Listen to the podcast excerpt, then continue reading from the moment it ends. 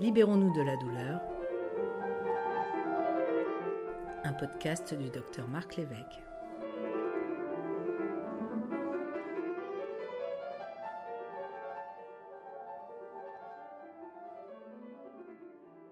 La tête est de toutes les parties du corps la plus fréquemment douloureuse. Elle paye cher l'avantage de loger l'organe du sentiment.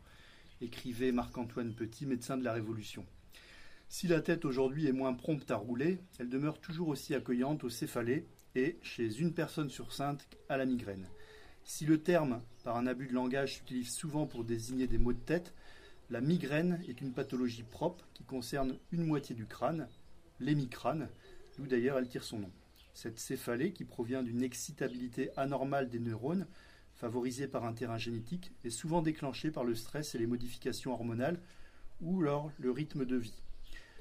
Concernant 17% de la population, son coût annuel pour la société française serait euh, de plus d'un milliard d'euros. Pour nous en parler, nous avons l'honneur et le plaisir d'accueillir le docteur Anne Donnet, neurologue renommé au plan national et international dans le domaine des céphalées, ancienne présidente de la Société française d'études des migraines et des céphalées. Anne Donnet est chef du Centre d'études et de traitement de la douleur de la Timone à Marseille. Bonjour Anne Donnet. Bonjour. Alors tout d'abord, est-ce que vous pourriez nous, expliquer le, phénomène migraineux euh, alors, Je pense que ça nous aidera un petit peu à mieux comprendre les mécanismes de ces nouveaux médicaments qu'on va aborder. Alors c'est un phénomène complexe, on va essayer de répondre peut-être de manière simple en expliquant deux choses. Pourquoi on est migraineux et qu'est-ce qui se passe quand il y a une crise de migraine? Alors, pourquoi est-on migraineux? On sait aujourd'hui, on a beaucoup d'arguments pour dire qu'il s'agit d'une maladie qui est génétique. On a isolé dans le cadre de formes très particulières de migraine qu'on appelle la migraine hémiplégique familiale un certain nombre de mutations. Ces mutations ne sont pas retrouvées chez les patients migraineux les plus courants. Mais on a pu utiliser un certain nombre de nouvelles techniques génétiques pour screener le génome et on a découvert au moins aujourd'hui plus d'une quarantaine de loci qui étaient mutés et qui pouvaient expliquer la nature euh, génétique de la migraine. Donc ça, c'est effectivement pour dire on est migraineux parce qu'on a un cerveau qui est génétiquement formaté euh, comme tel. Après, la migraine, c'est une maladie de la mauvaise adaptation au changement. Un cerveau migraineux, il n'aimerait que rien ne bouge et donc, on va essayer d'expliquer qu'est-ce qui se passe quand on a une crise de migraine. La crise de migraine, elle se traduit par une céphalée, mais pas que. Il y a énormément d'autres symptômes d'accompagnement. Et dans 20% des cas, il y a un phénomène très particulier qu'on appelle l'aura migraineuse, c'est-à-dire des phénomènes visuels qui progressent tout doucement, éventuellement d'autres types de phénomènes qui peuvent être des paresthésies ou des troubles de la parole on sait aujourd'hui expliquer ce qui se passe quand on a une aura migraineuse. Il y a un mécanisme neurophysiologique qui est euh, très complexe et qui est connu depuis longtemps, qu'on appelle la dépression corticale envahissante, qui est une onde qui avance lentement au niveau du cerveau, qui est totalement régressive et qui explique ces phénomènes neurologiques qui viennent le plus souvent avant la céphalée. Quand on déclenche une crise de migraine, quand notre cerveau il est stimulé par un stress, une modification des hormones, une modification du rythme du sommeil, il y a un générateur dans notre cerveau qui est l'hypothalamus. L'hypothalamus va être stimulé et l'hypothalamus c'est vraiment le coordonnateur de tout notre rythme, de tous nos rythmes au niveau du cerveau. Et euh, il va y avoir euh, une stimulation au niveau d'une zone anatomique qu'on appelle le système trigéminovasculaire. C'est une euh, zone anatomique que tout le monde a euh, au niveau du cerveau. Et la libération de substances chimiques multiples qui vont créer une inflammation. Parmi ces substances, il y en a une qui est particulièrement étudiée actuellement, qui est le CGRP. Et effectivement, tout ceci va contribuer à l'apparition de la céphalée migraineuse. D'accord. Alors, dans les, dans les migraines, il y a, si j'ai bien compris, il y a plusieurs degrés de, sévérité et on, parle même de migraine sévère. Alors, en quoi on, distingue la migraine de la migraine euh, sévère? Est-ce que c'est important pour les, pour les praticiens et pour les, soignants de, et, les, patients également de, connaître cette, cette différence? Alors habituellement, quand on prend en charge un patient migraineux, on essaye de regarder quel est le nombre de jours par mois de migraine qu'il va présenter, et donc on distingue soit une forme épisodique, c'est-à-dire moins de 15 jours par mois, soit une forme chronique, c'est-à-dire plus de 15 jours par mois. Mais on ne peut pas se limiter strictement à cette comptabilité au niveau du nombre de jours, et la migraine peut avoir effectivement un critère de sévérité. Alors en fait, il y a deux moyens d'estimer la sévérité. Il y a le nombre de jours, effectivement. Au-delà de 8 jours par mois, on considère que le patient a une migraine sévère.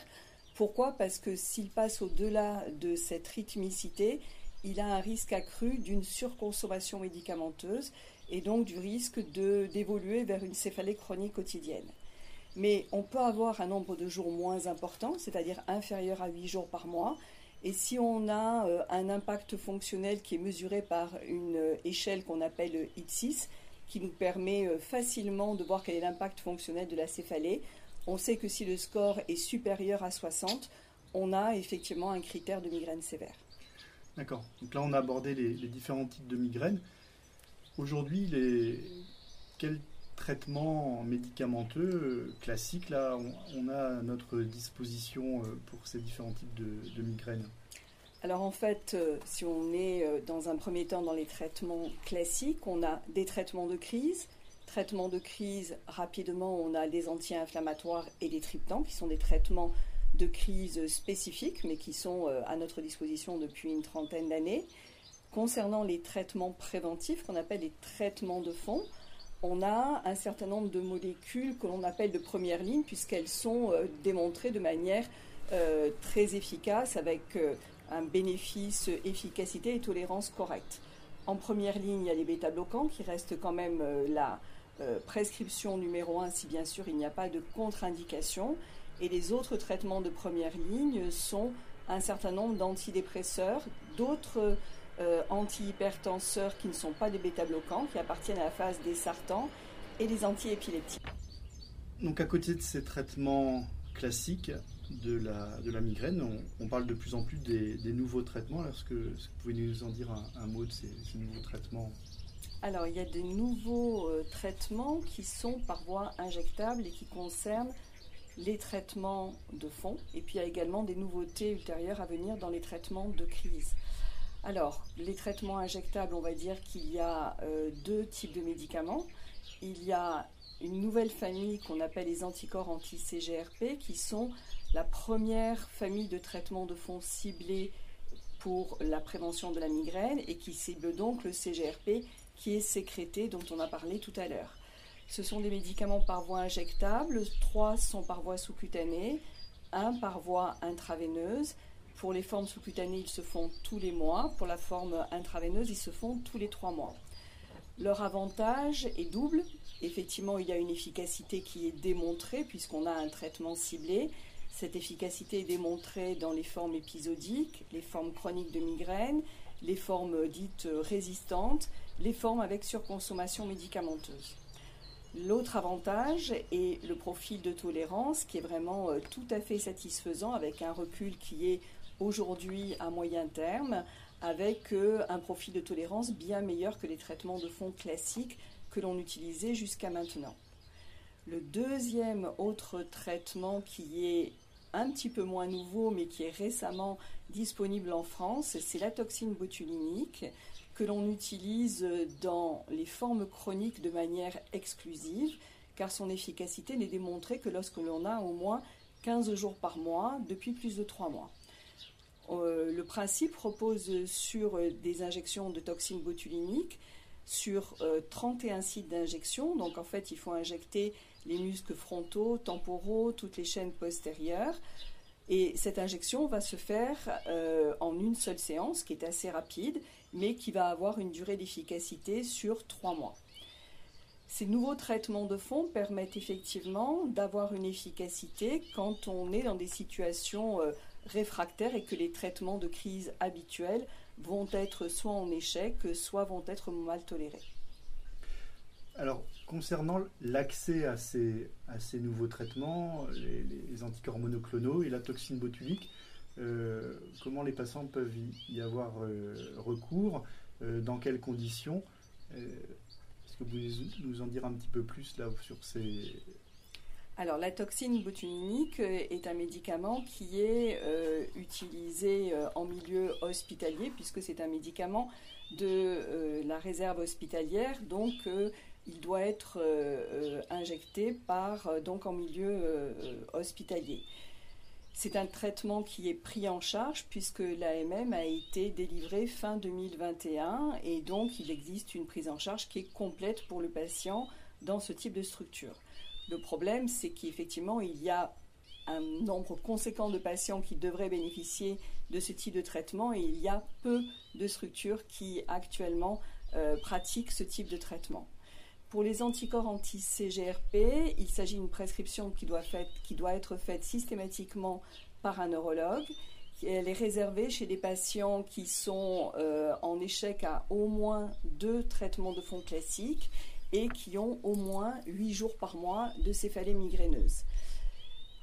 Deux de ces anticorps sont euh, présents en pharmacie depuis 2021, mais malheureusement ne sont pas remboursés de manière très récente un anticorps qui est par voie intraveineuse et qui se fait tous les trois mois va être ou est en train d'être euh, disponible en structure d'hôpital de jour puisqu'il s'agit là encore d'un médicament de la réserve hospitalière. Pour avoir un ordre d'idée, un patient là, qui, devrait payer, ça pourrait être quel ordre de, grandeur euh, par mois euh, alors on est sur un tarif qui est euh, en fonction des molécules entre 245 et 275 euros par mois. D'accord.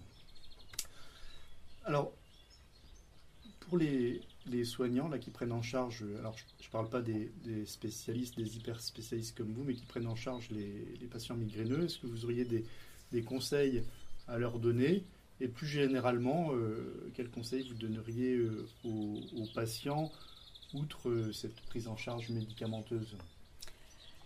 Alors, peut-être va-t-on commencer par les patients. L'idée déjà, c'est de, d'oser parler de sa maladie migraineuse, parce qu'il y a beaucoup de patients qui sont en dehors des circuits de soins, beaucoup de patients qui sont fatalistes parce que dans leur migraine et dans leur famille, il y a effectivement d'autres personnes qui sont migraineux et donc euh, ils considèrent que ça fait partie des choses qui sont euh, acquises et normales dans la famille, alors qu'il y a effectivement un certain nombre de nouveaux traitements qui sont euh, actuellement disponibles et bien d'autres traitements qui sont en cours de développement. Ça, c'est déjà le premier message à faire passer pour les patients migraineux.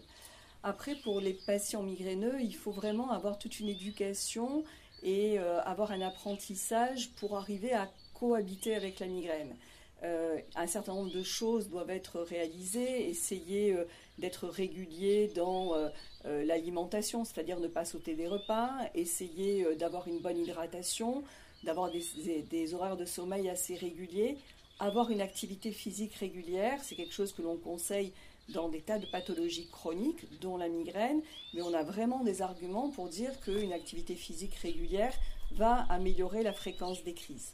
Donc il y a un certain nombre de euh, chose pour lesquelles le patient peut être lui-même acteur au-delà de nos prescriptions euh, thérapeutiques. Pour les soignants, je crois qu'il faut vraiment être à l'écoute euh, de nos patients. Beaucoup de soignants ont une mentalisation de la maladie migraineuse qui est erronée, alors que ce sont des patients pour lesquels on a vraiment beaucoup de choses à apporter au niveau thérapeutique qui vont permettre de changer leur qualité de vie. Donc il faut vraiment être à l'écoute euh, de, leurs patients, de leur handicap, et puis effectivement euh, être disponible vis-à-vis euh, de la gestion des traitements et de toutes les questions qui vont être amenées à poser.